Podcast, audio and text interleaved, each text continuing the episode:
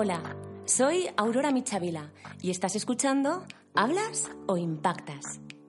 Este es tu espacio semanal para aprender a conectar, influir e impactar en tu audiencia, así hables para una persona o para todo un auditorio.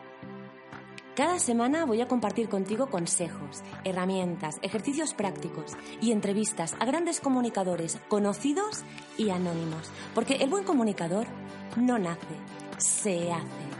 Y si me estás escuchando es porque tú tienes mucho potencial y aquí lo vamos a explotar. Hola, hoy vamos a hablar de un tema que sé que te genera mucha, mucha curiosidad porque es algo que estás deseando aprender a hacer bien y que a veces se te resiste. Es el famoso storytelling. Contar historias, vaya.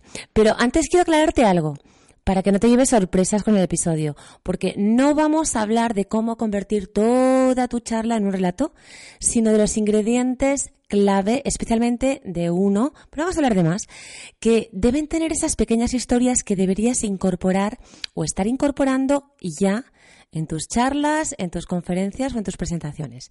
Y voy a hablarte de ello a partir de algunas citas de gente del mundo del cine, de escritores y de contadores de historias profesionales, porque cuando la cita es buena, hay mucha sabiduría condensada en muy pocas palabras. Y yo tengo en mi inventario algunas citas que te van a ayudar a entender de manera muy, muy, muy rápida y muy clara de qué va todo eso del storytelling. Bueno, te anticipo también que vamos a seguir hablando en, próximos episodios de este el tema porque da para mucho. Y, bueno, en fin, no, no, no, vamos a poder cubrirlo hoy todo ni de broma, vamos. Pero te lo dejo ahí para que estés atento o atenta en las próximas o a las próximas semanas porque esto no acaba aquí hoy. Bueno, y dicho esto, empecemos ya por desvelar la pregunta del millón. ¿Qué es lo que hace que una historia enganche? Y empezamos fuertes, sí, porque, porque en este caso hay que agarrar bien el toro por los cuernos y no nos vamos a andar jugando a las adivinanzas, que si no, lo que te cuente más adelante no va a tener sentido para ti. Pero antes de desvelarte qué es lo que es realmente una historia y qué es lo que hace que enganche, quiero que te tomes unos segundos para pensarlo por tu cuenta.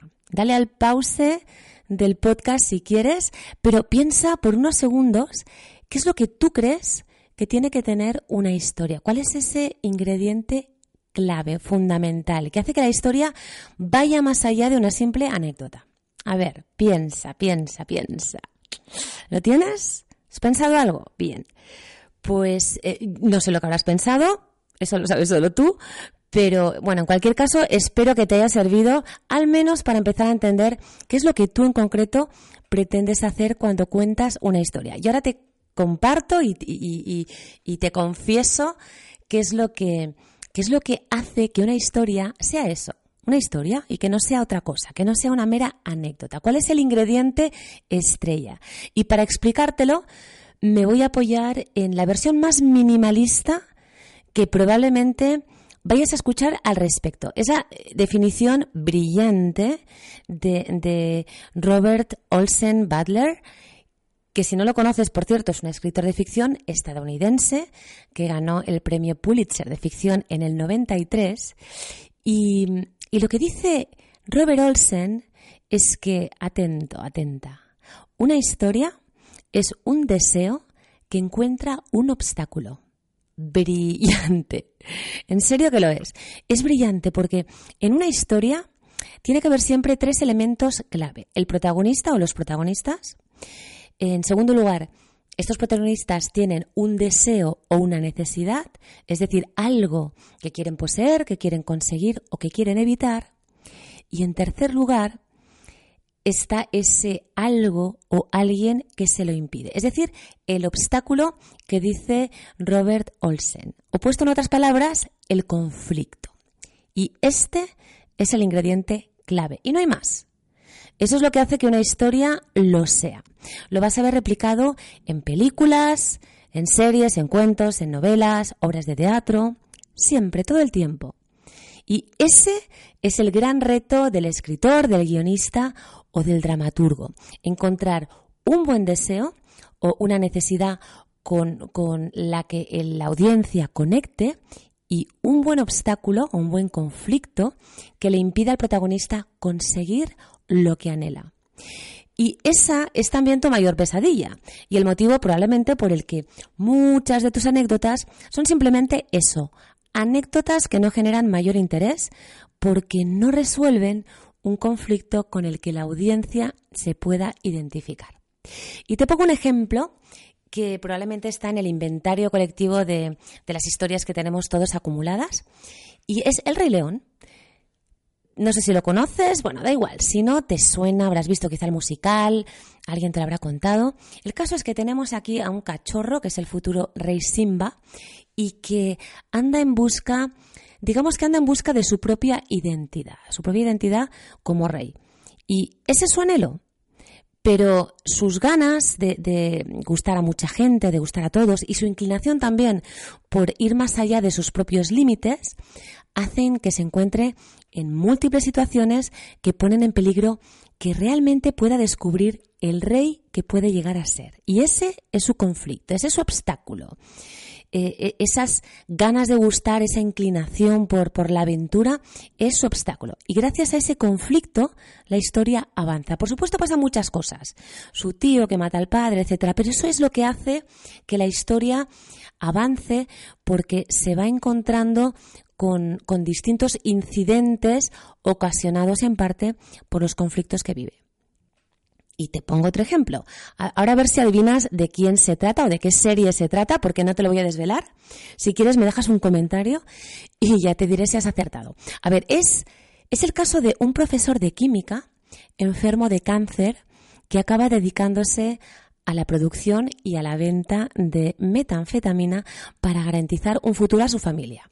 Pero ojo, porque el complicado y corrupto mundo del crimen le va a generar múltiples problemas y aventuras.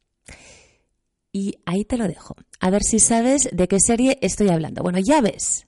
Son tres elementos clave que hacen que la historia tenga esencia y avance. Y que avance justo hasta donde tu audiencia te permita estirarlo. Porque hay un momento donde tienes que acortar, porque la, audiencia ya no da más, no quiere más detalles, ha dejado de querer saber más. Pero esos tres elementos clave son los que van a hacer que tu historia tenga sentido. Y son los que tienes que crear para contar esas historias que quieres introducir en tus presentaciones. Porque da igual si hablas de una historia personal, si hablas de, una historia de tu equipo, de, de, un producto o de la compañía o de la historia de un país, de lo que sea, no importa. Necesitas siempre un protagonista, un deseo que ese protagonista quiere alcanzar o una necesidad que quiere cubrir y tu ingrediente estrella, un conflicto o un obstáculo que se lo impida. Porque si no hay drama, no hay historia. Y el conflicto o el obstáculo representa el drama. Si no piensa en qué sería el cuento de Caperucita Roja sin el lobo. Nada. Las historias son relatos con una estructura dramática. Bueno, y ahora que ya te he desvelado el meollo de la cuestión, eh, la otra cosa que te quiero contar es que un contador de historias no tiene como objetivo decirle a la audiencia cómo pensar con su historia. En palabras de, Brandon Sanderson, que es otro escritor estadounidense, en este caso de literatura fantástica y de ciencia ficción, eh, lo que él dice es que la misión del contador de historias es lanzar preguntas que hagan pensar. Y eso es lo que tú quieres. Quieres ayudarles a pensar en sus propios conflictos, en, las decisiones que no han tomado o quizás en los pasos que no se atreven a dar. Porque las historias son pequeños contenedores de sabiduría que, que nos enseñan varias cosas. Nos enseñan cómo actuar, nos inspiran a dar el primer paso, nos demuestran que a veces tomamos decisiones equivocadas y nos invitan también a profundizar en la manera de relacionarnos con los demás y con nosotros mismos. Las historias al final nos ayudan a llegar a conclusiones y nos atrapan porque nos hacen pensar. Nos ayudan a unir puntos y nos dan un espejo en el que, digamos que vernos identificados, vernos reflejados. Y tal y como decía el gran cineasta Jean-Luc Godard, a veces la realidad es demasiado compleja. es así. Así que las historias las simplifican y ayudan a darle forma. Y si eso es así, entonces yo me pregunto, ¿y tú por qué no estás incluyendo más historias cuando presentas o cuando hablas en público? Porque las historias hacen que podamos comprender mejor y ayudan también a que nos comprendamos mejor. Así que estás tardando en, incluir historias. Piensa que desatan emociones y que por eso funcionan. Pero, ojo, hay que saber contarlas, es cierto.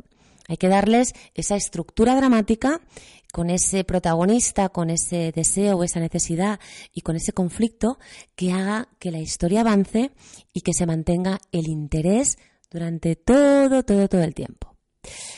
Así que, bueno, ahí está, ya te lo he lanzado. Insistiré porque yo quiero que, quiero que encuentres tus historias, que encuentres las historias que a ti te movilizan y que cuando las cuentes ayuden a que movilicen a otras personas. Yo sé que ya te ha entrado el gusanillo de empezar a contar historias cuando hablas en público. Yo estoy convencida de que ya es así. Y quiero decirte, por si te entra algún, o tienes ahí algún resquicio de duda, que no lo tienes que hacer, que hacer simplemente porque parece que está de moda, sino porque de verdad son herramientas o es una herramienta maravillosa el storytelling para empezar a ejercer en serio tu capacidad de influencia. Porque si quieres que tu audiencia cambie de opinión, cambie de manera de sentir o de actuar, vas a tener que darles algo más que meros argumentos racionales, porque no son suficientes. ¿Lo sabes tú? Lo sé yo, y a ti y a mí, a los dos, nos lo avala la neurociencia. Las personas somos criaturas emocionales, y aunque es cierto que necesitamos de buenos argumentos para justificarnos a nosotros mismos nuestras propias decisiones, la verdad es que lo que nos moviliza y, nos ayuda en ese proceso de transformación interna son las historias que compramos. Empezando por la historia de nosotros mismos que tenemos en la cabeza y de la que hablaremos en otro episodio porque tela la de consecuencias que tiene lo que nos decimos a nosotros de nosotros mismos. Pero ese tema ya lo tocaremos, no, no quiero entrar ahí ahora, lo dejo para otro episodio. Y hoy a lo que sí que te invito es a que empieces a aventurarte en ese fabuloso mundo del storytelling, porque te va a permitir romper con algo que hoy quizás no eres consciente de que estás haciendo, pero que puede estar yendo en contra del éxito de tus presentaciones o de tus conferencias. Y me refiero a tu capacidad o incapacidad para conectar con tu audiencia. Porque gracias a las historias vas a dejar de hacer monólogos que no involucren a nadie y vas a empezar a gestionar algo mucho más parecido a una conversación, donde el que escucha interactúa contigo incluso, incluso si no lo verbaliza. Mira, en palabras de Laura Holloway, que es otra profesional del storytelling, y suscribo al 100% lo que dice, las historias te ofrecen la oportunidad de hablar con una audiencia y no para una audiencia. Y ese es un matiz que te ayuda a recorrer el camino glorioso de la última milla. Porque es parte de lo que te hace pasar de ser un buen presentador a ser uno extraordinario o extraordinaria. Alguien que inspira y moviliza, alguien que es cercano y que demuestra que entiende muy bien qué le pasa a las personas que le escuchan, a su audiencia, y ofrece caminos y experiencias con las que ellos se puedan identificar para seguir escribiendo su propio libro, es decir, para poder seguir tomando sus propias decisiones. Y a ver, historias de las que puedes hablar hay muchas, quizás ahora no se te ocurren, pero bueno, es que tienes que ponerte a ello. Tú piensas que has vivido muchas cosas, has leído, has escuchado, tienes gente cerca que ha vivido un montón de experiencias y solo tienes que ponerte a ello, aprender a, sacar partido a esos titulares que tienes en la cabeza, esas anécdotas que, que hoy no despiertan emociones, pero que lo harán en cuanto te pongas a darles forma. Como dice, como dice Annette Benning, Annette, Benning, no, perdón, que es la actriz Annette Simmons, para el mundo corporativo hay historias de todo tipo, historias que te ayudan a explicar quién eres y por qué estás tú frente a una audiencia determinada compartiendo tus aprendizajes.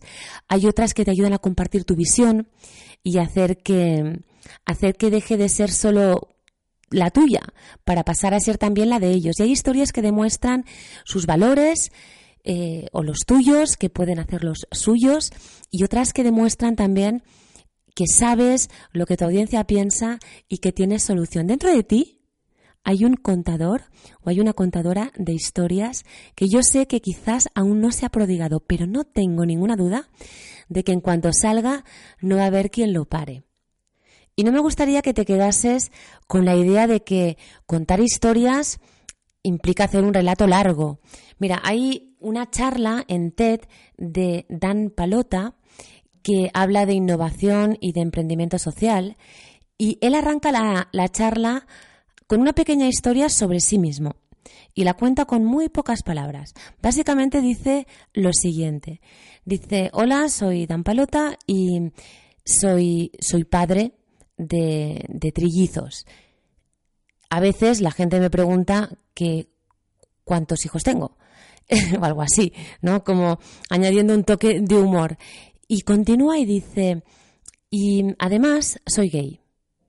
Y ser gay, padre de trillizos, es el emprendimiento y la innovación social mayor a la que me he enfrentado en mi vida.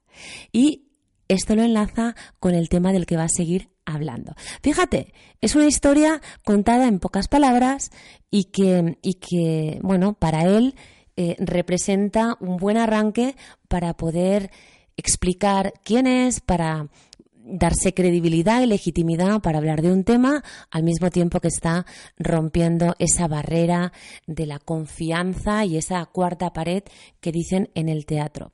Bueno, en fin, yo eh, estaré feliz de poderte ayudar a, a dar ese primer paso Sabes que en mi página web, en auroramichavela.com, puedes encontrar un curso básico gratuito de storytelling y una invitación también a un grupo privado de Facebook donde nos ponemos en acción a través de múltiples ejercicios y de muchas, muchas cosas más para que rompas el hielo. Yo solo quiero que tú arranques, da igual si es conmigo o con quien tú quieras o solo o sola, pero te invito a que empieces ya a arriesgar y a incorporar historias en tu charla. Sí que al principio no te va a parecer natural, pero, pero tampoco seguramente te lo parece cuando utilizas un arranque o un recurso de arranque y, y bueno, pues eh, luego te das cuenta de que funciona. Y una vez lo pruebas, quieres más, quieres seguir experimentando. Yo sé que eso es lo que te va a pasar si empiezas a incluir historias.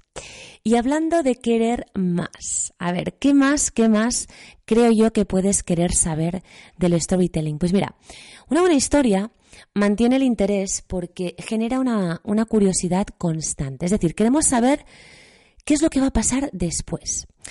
Y me aventuraría a decir que eso es algo que a menudo no pasa con, con, tus presentaciones, porque la gente escucha pacientemente, pero bueno, a ver, lo hace porque no le queda, no le queda otra, no tiene más remedio, pero no porque necesariamente a lo mejor esté deseando saber qué es lo que viene después.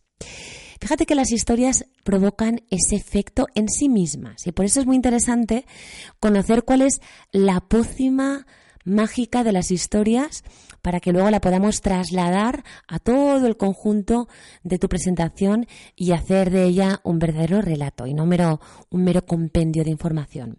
Hablaremos de eso en otro episodio sobre cómo hacer que toda tu presentación sea un relato y tenga ese elemento dramático, eh, pero no me quiero centrar en eso ahora porque es entrar, abrir otra ventana y entrar en otro tema quiero centrarme en, en, la curiosidad que genera la propia historia per se en una historia que arranca y termina en sí misma, independientemente de, que, de cómo luego puedas seguir tu charla, ¿vale?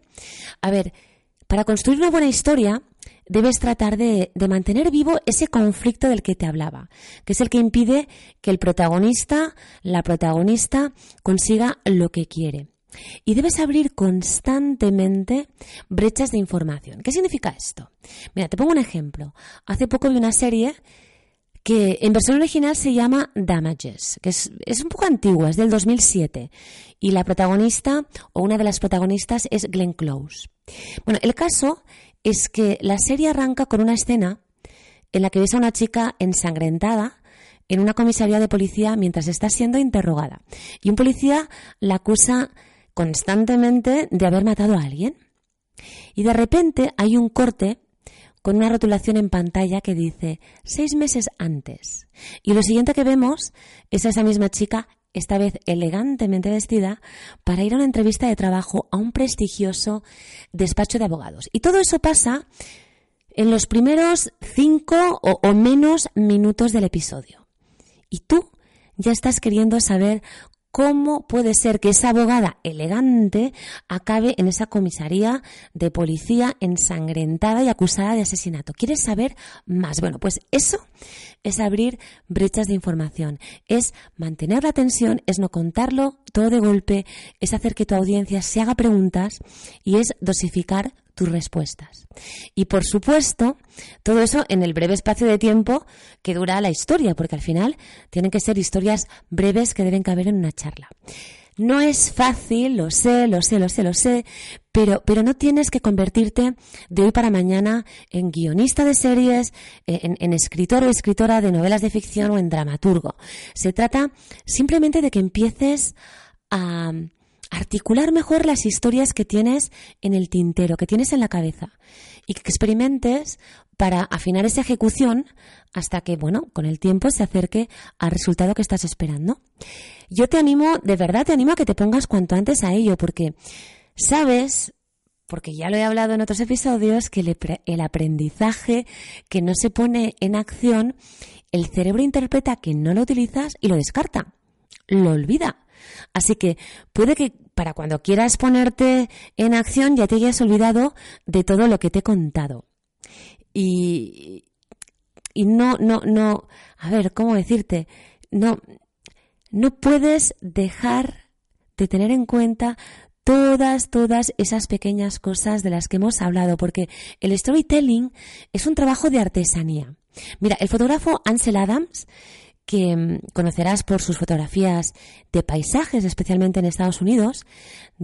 habrás visto algunas de, parques eh, nacionales. Bueno, pues Ansel Adams decía que una fotografía no se toma, se crea. Porque uno decide lo que va dentro. Uno decide lo que queda fuera, lo que no se ve.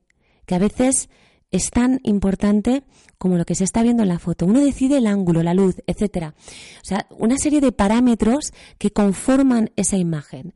Y esa imagen, en definitiva, conforma también una historia, un momento congelado o no de, del tiempo, de un lugar de una serie de personas o de elementos que están ahí. Bueno, pues lo mismo sucede con las historias que tienes que crear tú. Se crean, se toman decisiones para hacerlas potentes, se crean poco a poco. Cuando tienes el primer borrador, las pilotas, las pruebas, las dices en voz alta, experimentas con gente y luego las mejoras, poco a poco y con el tiempo. Bueno, yo para ayudarte, porque ya estamos llegando al final del episodio, para ayudarte a romper el hielo, te voy a dejar una tarea.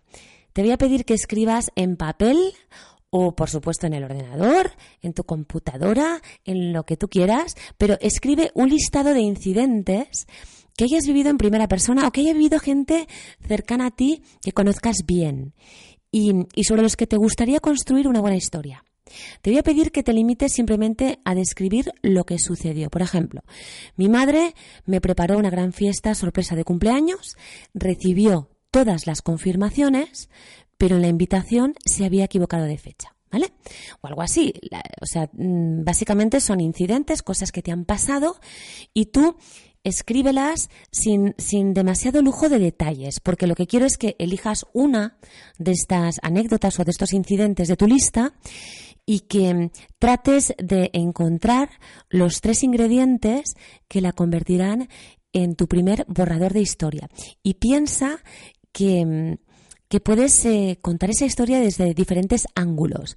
Lo, lo, que te, el ejemplo que te he puesto de mi madre que me preparó una gran fiesta sorpresa de cumpleaños, lo puedo contar desde el punto de vista de mi madre o desde el mío o desde uno de los niños que no acudió a la fiesta ese día o desde la mamá que tampoco acudió a la fiesta o desde el punto de vista de la persona que le vendió a mi madre el pastel. En fin, tú eliges el protagonista, eliges el obstáculo y eliges el deseo o necesidad para convertir esa historia. A mí me encantará de verdad leer tus historias o mejor aún, escucharlas por audio si te atreves. Estoy segura de que encuentras la manera de hacérmelas llegar. Bueno, ahí te lo dejo.